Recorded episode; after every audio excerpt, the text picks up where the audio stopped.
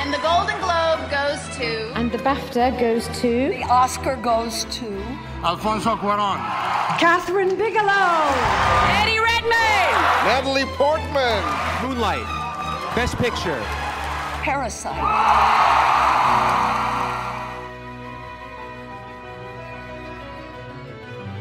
Bienvenida, bienvenido al podcast de La Estatuilla, un programa dedicado a seguir la carrera al Oscar y los festivales de la temporada. Y continúa nuestra cobertura del Festival Internacional de Cine de Toronto 2021.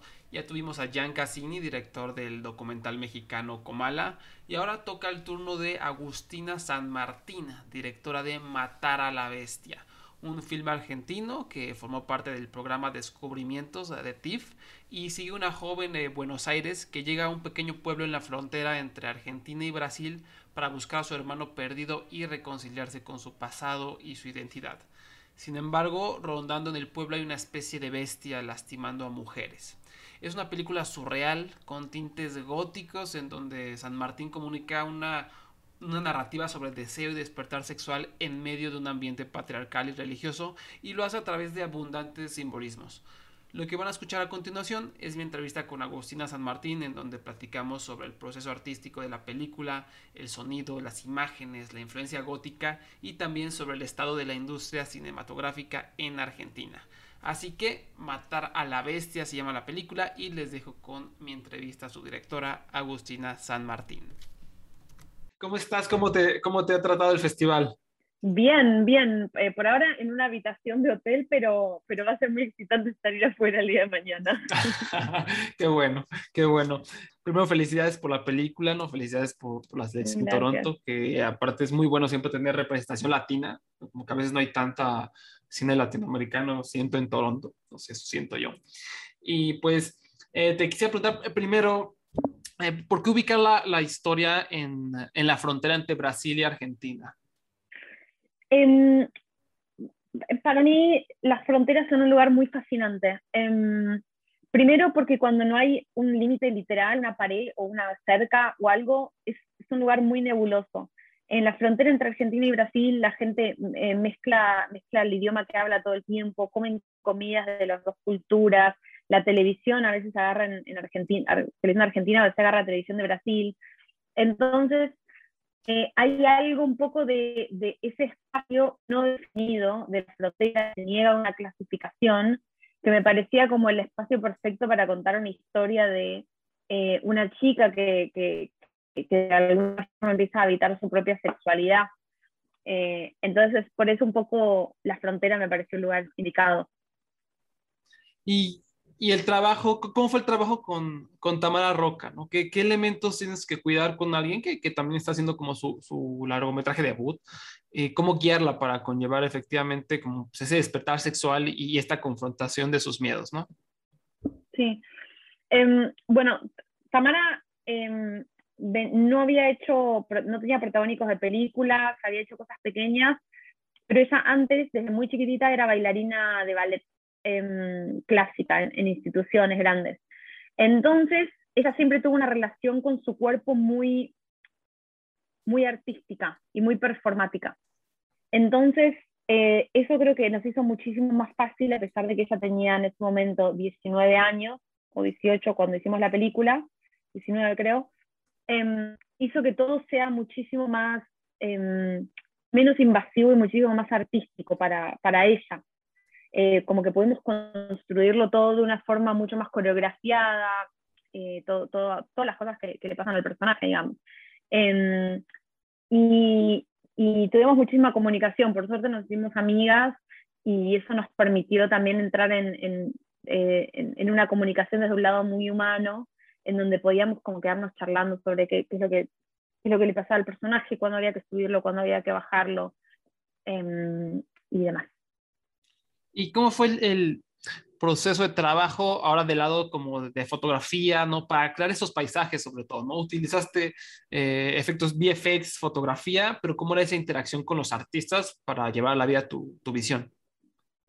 Um, bueno, en principio um, yo armé antes de que salgamos a rodaje unos meses antes un PDF en donde puse escena por escena en todas las capturas de pantalla de todas las películas que a mí me interesaban, de acuerdo con la escena, y hice dibujos de todos los frames y a eso le agregaba como todos los detalles de los recursos que me gustaban, como por ejemplo que pase una luz por la ventana, que tal cosa, que tal cosa.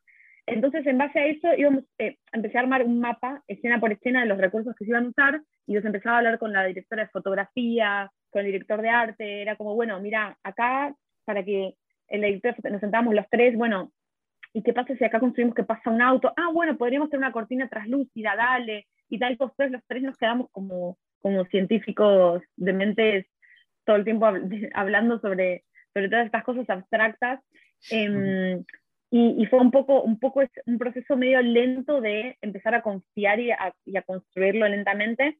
Y después lo mismo con, con, la, con María Peralta que hizo los VFX.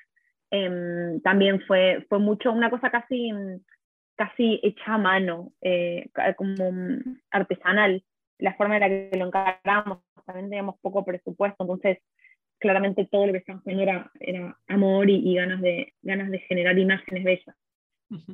Y, en tu filmografía siempre hay como estos eh, entornos góticos, ¿no? La jungla, los animales, ¿no? Entornos naturales. ¿De dónde sale tu, tu fascinación por estos elementos?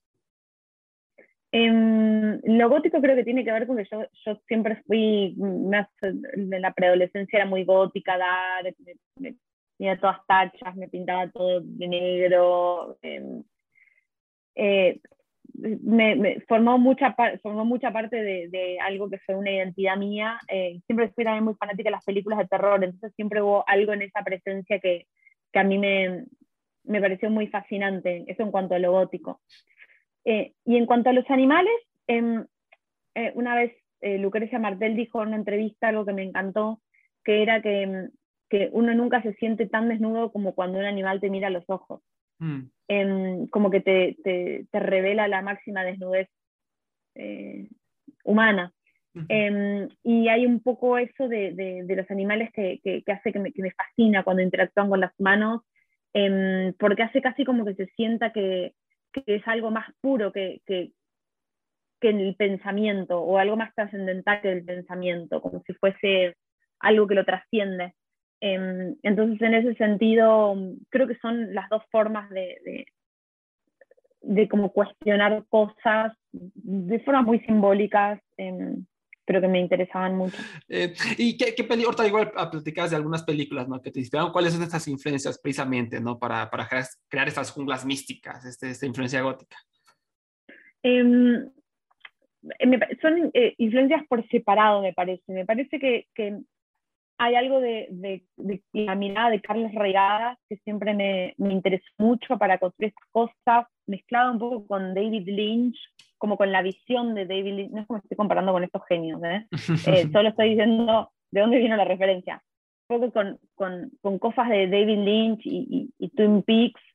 Eh, también hay algo, bueno, algo que eh, siempre me gustó muchísimo de mm, Bruno Dumont, eh, eh, eh, por ejemplo, la película Or Satan, que, está esa, esa chica dark, que, me parece una genialidad, eh, The Handmaiden, de Park Chan-wook. Em, me parece que hay varios, varias personas de las, que, de las que hay elementos que me parecieron siempre muy fascinantes y que intenté de retomar con esta película.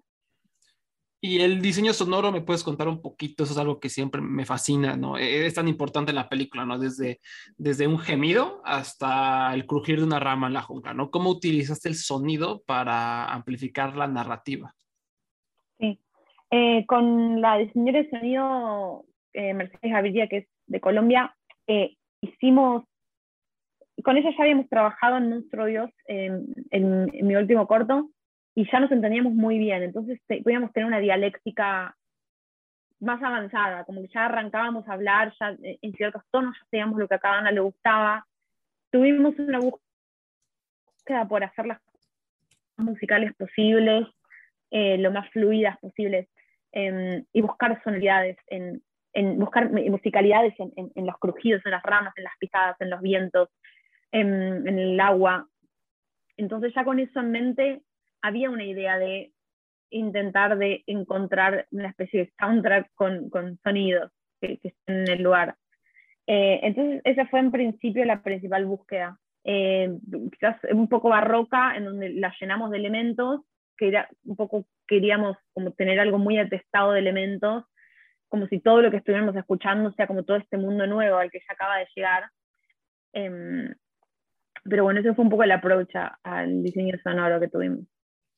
Y la composición musical, ¿no? Vemos como estas mezclas eh, muy, muy, interesantes, ¿no? Por ejemplo, usas el Ave María de, de, de, una manera muy especial. ¿Cómo fue igual esta composición? ¿Por qué usaste, las usaste estas en específico?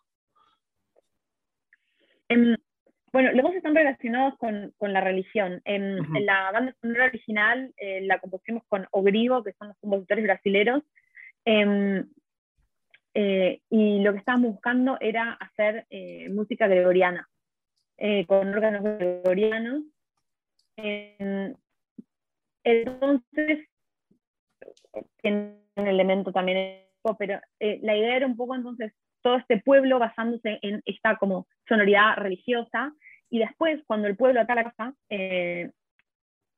la tía misma pone este, esta versión pop del Ave María, casi eh, y cagándose de risa y tomándose un whisky, invitándola a bailar, casi que la idea también era un poco, un, poco había un poco una idea de hacer esa, como el lado más gracioso y más divertido, como el, si fuera el lado B de todo lo otro que la protagonista antes encontraba tanto peso. Y te hay que preguntar como en general, ¿Cómo crees que ha cambiado la pandemia el, al cine argentino? ¿no? Desde tu trinchera, ¿se han reducido apoyos? ¿Cómo está el, el panorama? Ya estaba difícil hacer cine antes. Eh, ahora está 80 veces más difícil. Eh, sí, sin duda se redujeron apoyos. Eh, nadie, nadie estuvo pudiendo trabajar, entonces todo el mundo empezó a pedir los mismos fondos, entonces todo se puso muchísimo más competitivo.